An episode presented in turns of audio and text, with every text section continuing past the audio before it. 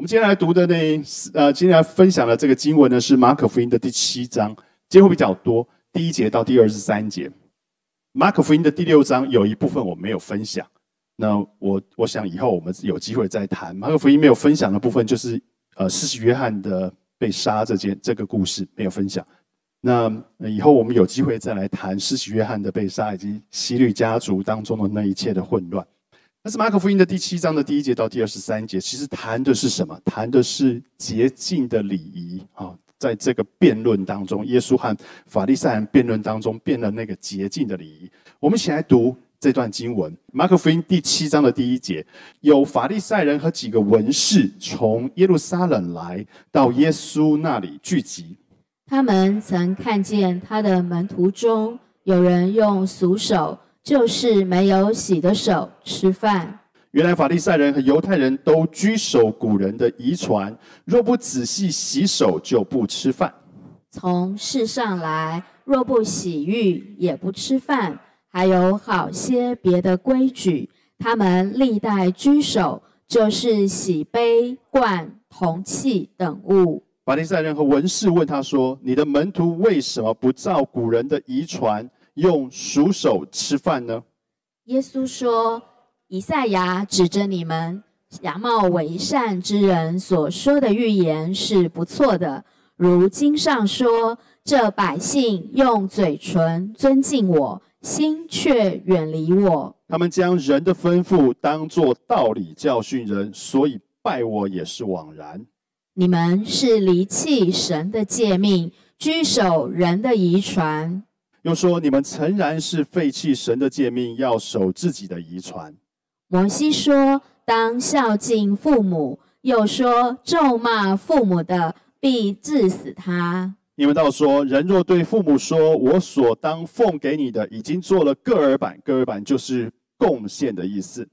以后你们就不容他再奉养父母，这就是你们承接遗传废了神的道，你们还做许多这样的事。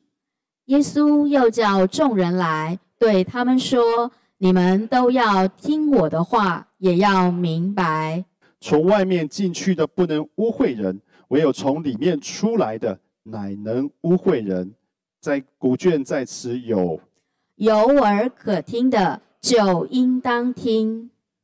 耶稣离开众人，进了屋子，门徒就问他这比喻的意思。耶稣对他们说：“你们也是这样不明白吗？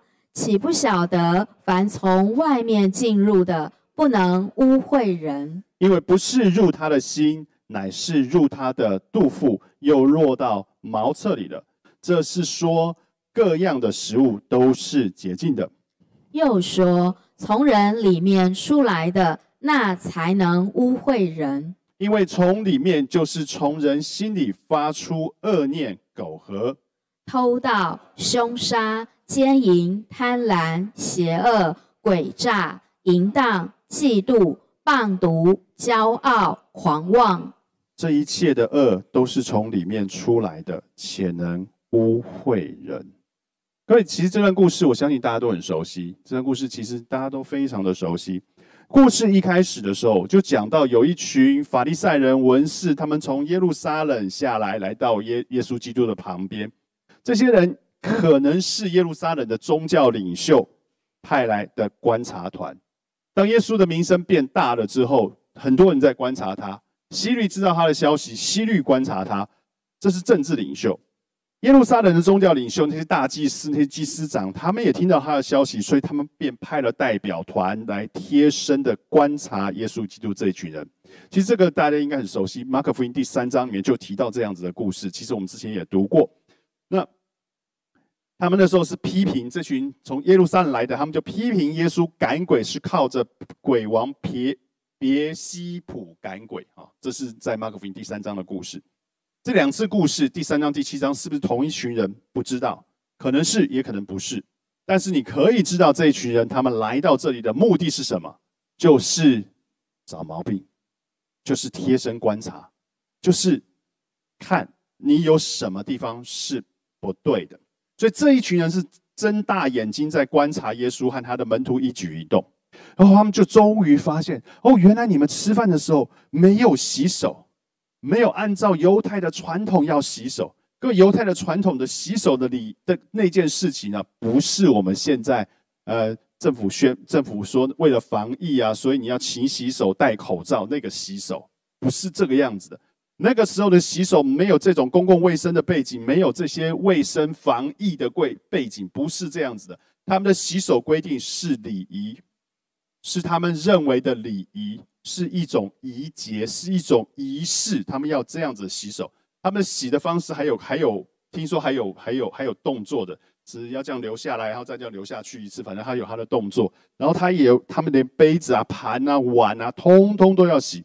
这个洗手纯粹是礼仪上的捷径。为什么要洗手？犹太人为什么要洗手？他们为什么要吃饭之前要洗手？其实你要去看旧约圣经，一开始的时候。上帝颁颁布了那个律法给摩西的时候，他告诉以色列人说：“怎样？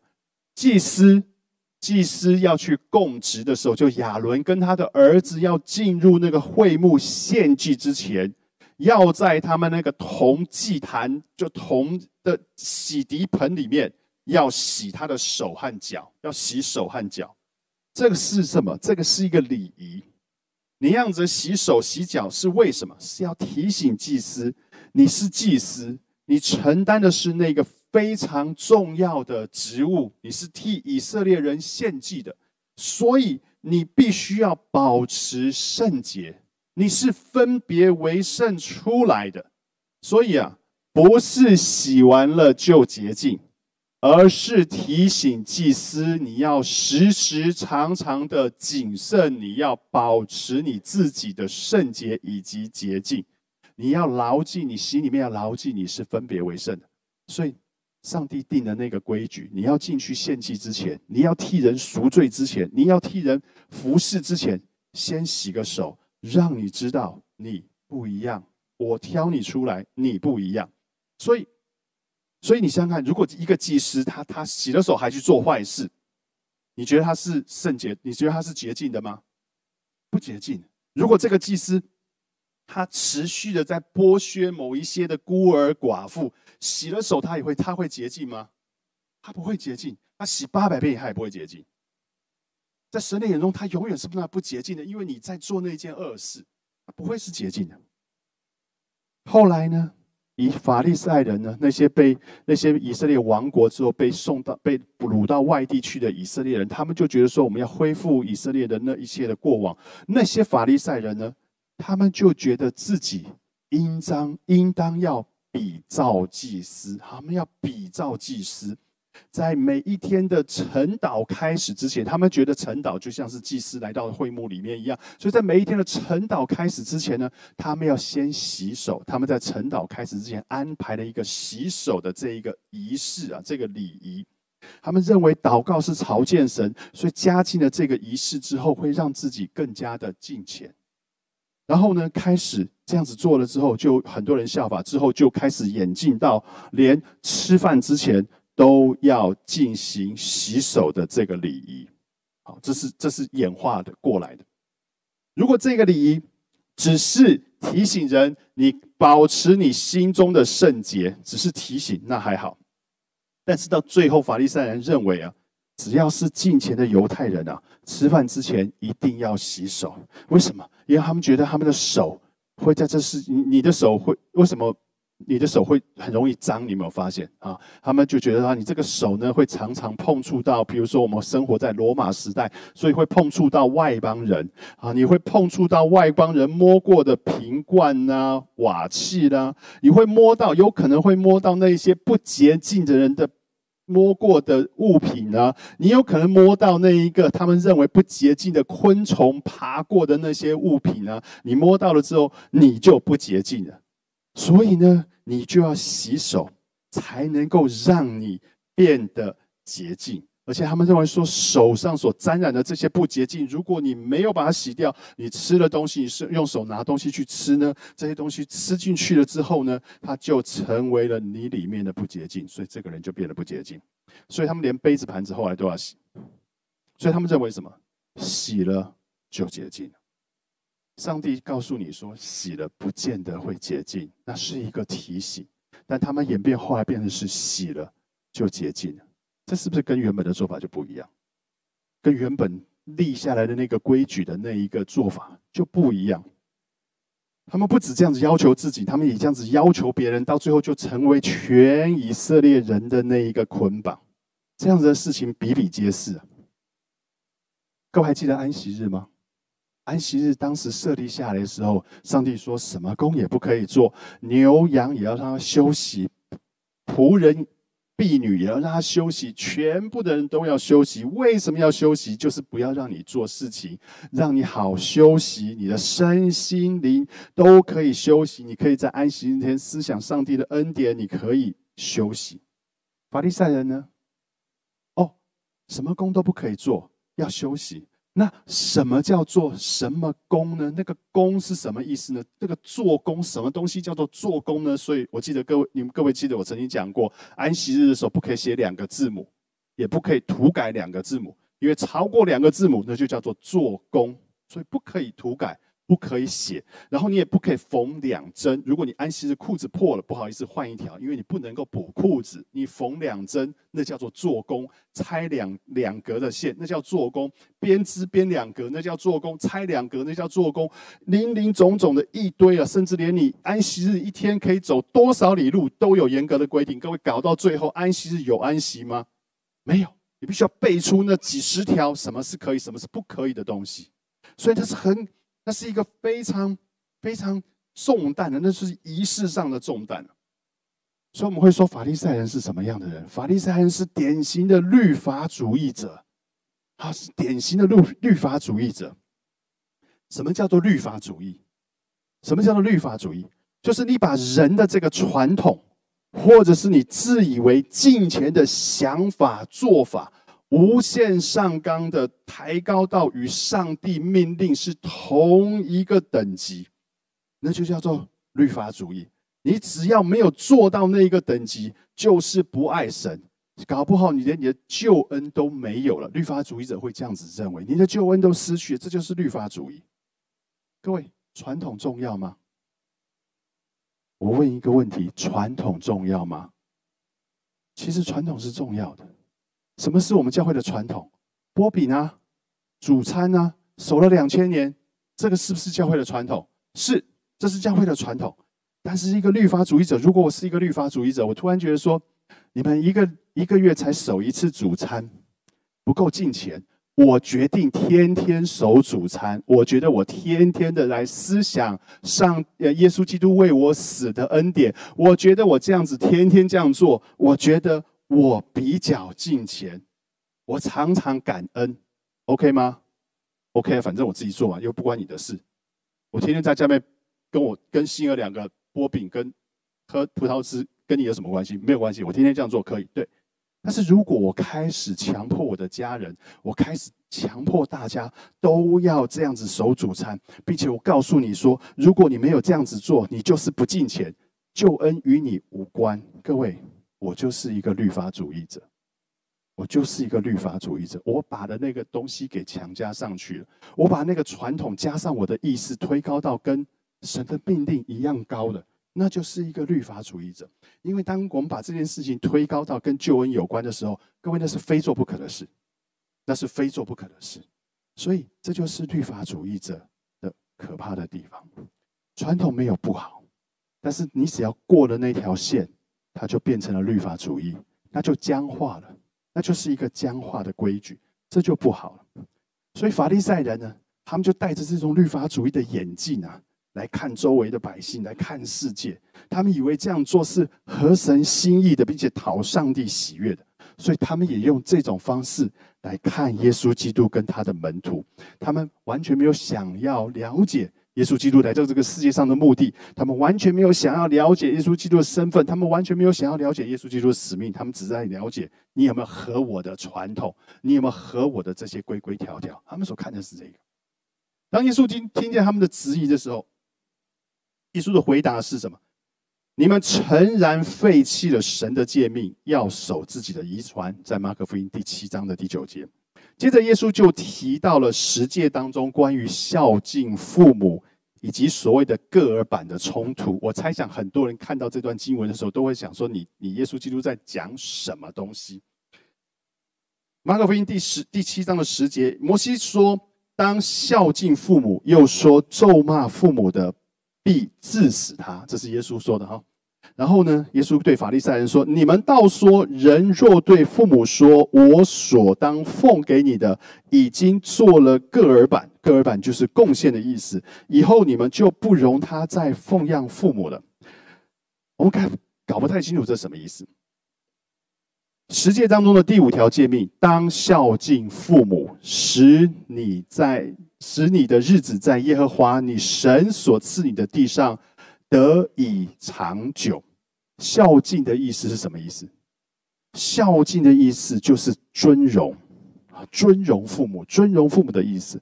这个孝敬这个意思啊，包含了什么？包含你尊敬你的父母啊，你尊敬你的父母，包含你顺从你的父母的心意啊，包含了这一些。还有一个孝敬的意思里面非常重要的一个意思是。对于父母，尤其是年长父母没有谋生能力父母的奉养，奉养是钱的付出，是实际上物资物质的付出，这个叫做尊荣父母，这个叫做孝敬父母。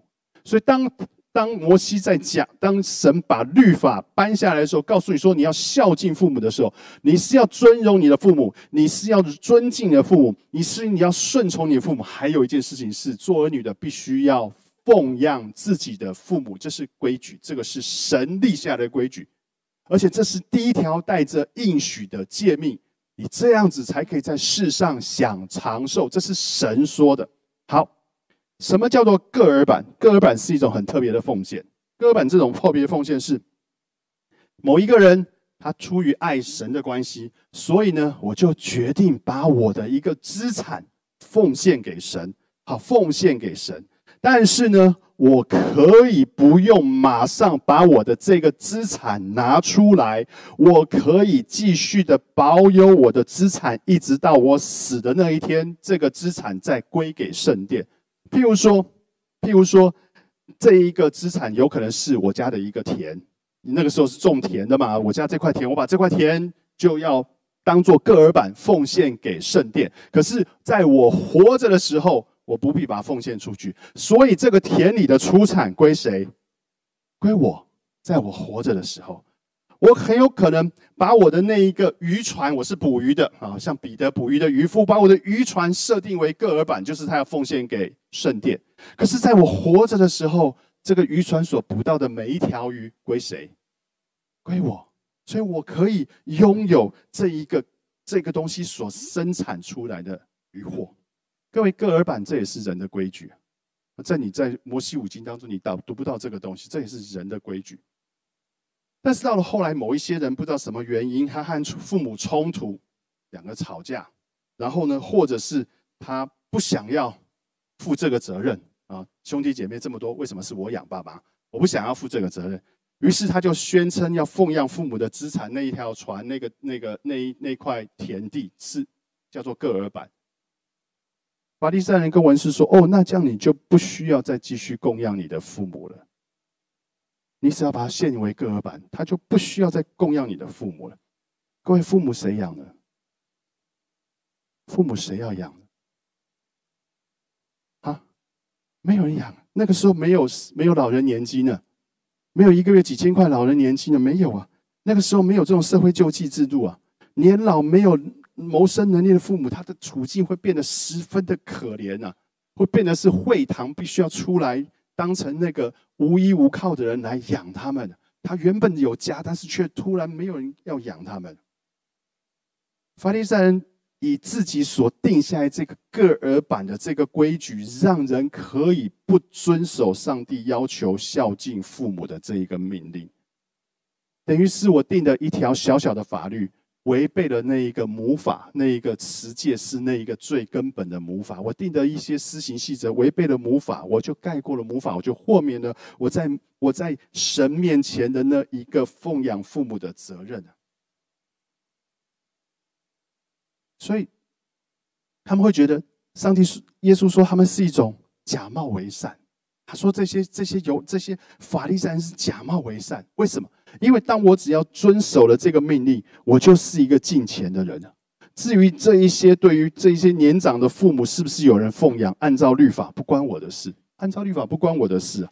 至于他们是不是可怜，按照律法不关我的事啊。神的心意是不是这样吗？按照律法，我已经尽了诸般的义了。所以法利赛人是这样子的看的。所以耶稣基督指责说：“你们简直是那个假冒为善的，你简直是那个虚伪的伪君子啊！在教导人遵守上帝的话语上面，你这样子的教导人，却按着自己的私欲为人开了那一个方便之门啊！你心中所想的，跟你口中所说的完全不一样啊！所以这群人，他的心里面其实充满了恶毒。在其他的经文当中，马太福音当中曾经说过。”这也是耶稣基督批评法利赛人跟文士的。他说：“你们这些假冒为善的文士和法利赛人有祸，因为你们吞侵吞寡妇的家产，假意做很长的祷告，要受重刑罚。假意做很长的祷告是外表的那一个敬虔，大家都为我拍掌，因为我祷告很长；大家都为我鼓掌，因为我很敬虔。可是我私底下……却去侵吞寡妇是那个最可怜的人的家产。神说：“你们有祸了，你们有祸了。”接着耶稣就告诉这些人说：“你们要知道，从外面进去的不能污秽人，从里面出来的乃能污秽人。什么叫做从外面进去的？就是吃进去的东西。你的手怎么样？摸过什么东西？你抓了吃进去之后。”不能够使你变得不洁净，不能够使你变得污秽。什么东西却可以使你变得污秽？是你里面出来的那个东西，是你里面从你心里面所发出来的那个东西，那才是能够污秽人的。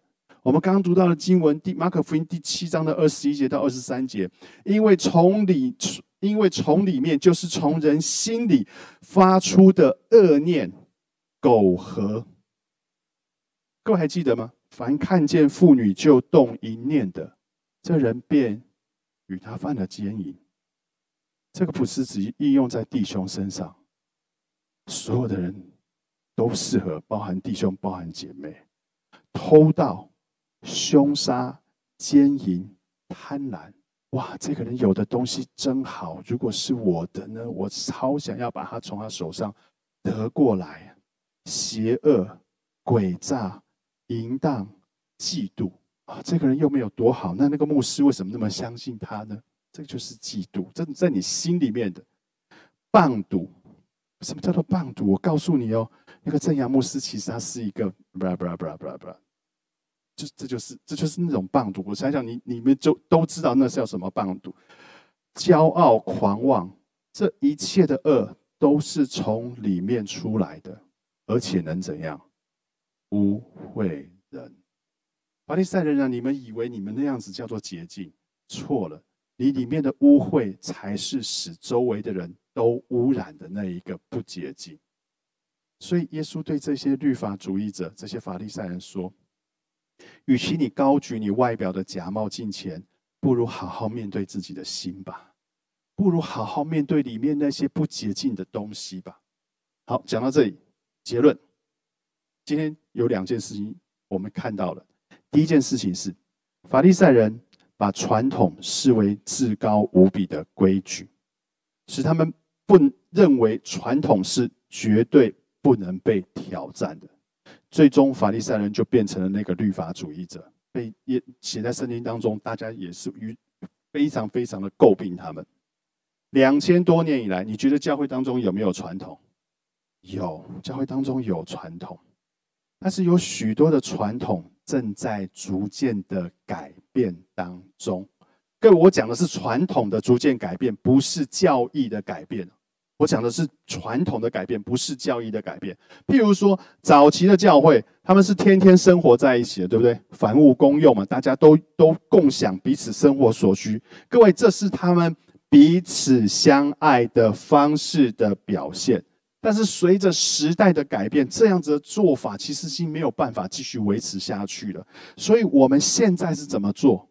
在这个教会当中，我们要怎么样彼此相爱？其实我们是透过小组来进行的，因为小组的那个单元够小，大家的关系够亲近，你才能够彼此相爱。所以，我们透过小组来进行的，我们透过组织的一些的改变来比达到彼此关怀、彼此相爱。传统改变了没有？改变了，但是那一个彼此相爱，那个信徒之间彼此相爱的命令或是教义有改变吗？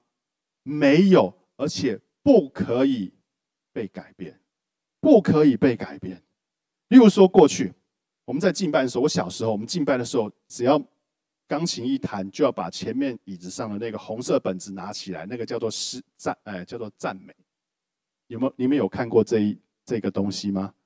啊，没有的，真的是太年，很真的非常年轻，恭喜您。那我小的时候是这样，就是他会拿出一个红色的赞美诗，就要开始唱那个赞美诗。后来逐渐的有人开始唱新歌颂扬这种诗歌本，然后接着开始就有赞美之泉，有其他的团体，有其他的诗歌出来。各位，这是一种传统的改变，这是一种传统的改变。这种改变呢，诗歌的曲风、诗歌的歌词的文字，它所表达的那一个意意那个意境都改变了，都改变了。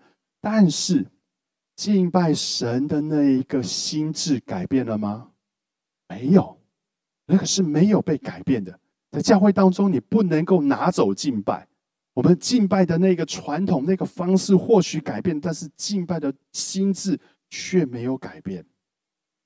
当然，这个传统改变会导致很多的聚会的模式也开始改变。就开始有了敬拜团的需要。以前就是一个主领者站在台上唱，唱完了就下去。但是现在有敬拜团的需要，有各种乐器的这种需要，而我们现在都很享受在这种这种敬拜的这一种模式当中。所以各位，我觉得传统是必要的，也是好的。它维系了我们教会两千多年来，它维系了教会。但是我们也要随时聆听圣灵的声音，让这个传统可以。随着大家的需要，做出适当的调整或者是改变。第二件事情是在信仰当中，其实我们要真实的面对自己里面的状况，不要被服饰、不要被事工给迷惑了。法利赛人批评被耶稣批评是假冒为善的原因，最主要的原因是什么？因为他们里外不一。因为他们里外不一，他们有一个敬虔的外表，有被人家尊重的身份，但他里面的状况是跟外面不一样。这是被耶稣基督批评的。耶稣说：“从人里面出来的，才能够真正污染人的这件事情的时候，其实耶稣已经看出来，法利赛人某些时候刻意做出来的善，只不过是为了人的掌声以及。”认同，但是他里面的那些恶，是他不想要让人知道，也不愿意去碰触，也不愿意去改变的。所以我们要记得，在耶稣基督的眼中，外面看起来做的正，不见得真正合乎神的旨意。我讲的是外面看起来做的正，要里面。真正想的正，想的正，才合乎上帝的心意。因为唯有我们想的正，我们才有可能做的正，不是假冒的正，而是真正做的正。愿上帝祝福大家。我们起低头祷告。父神，愿意你的话语在人生命当中成为那个力量，成为那一个翻转。也成为使那一个生命真正成长的养分。主愿我们在你的面前，我们能够细细细的省察自己，我们里面的那一切不讨你喜悦的地方。主也求你使我们有力量来对付里面那一切不讨你喜悦的地方。主求你使我们成为一个里外合一的人。主求你使我们有一颗柔软的心，能够听见圣灵的声音，按着你的旨意做出改变，做出突破，继续往前进。愿你看顾，将此祷告奉主耶稣基督名求，阿门。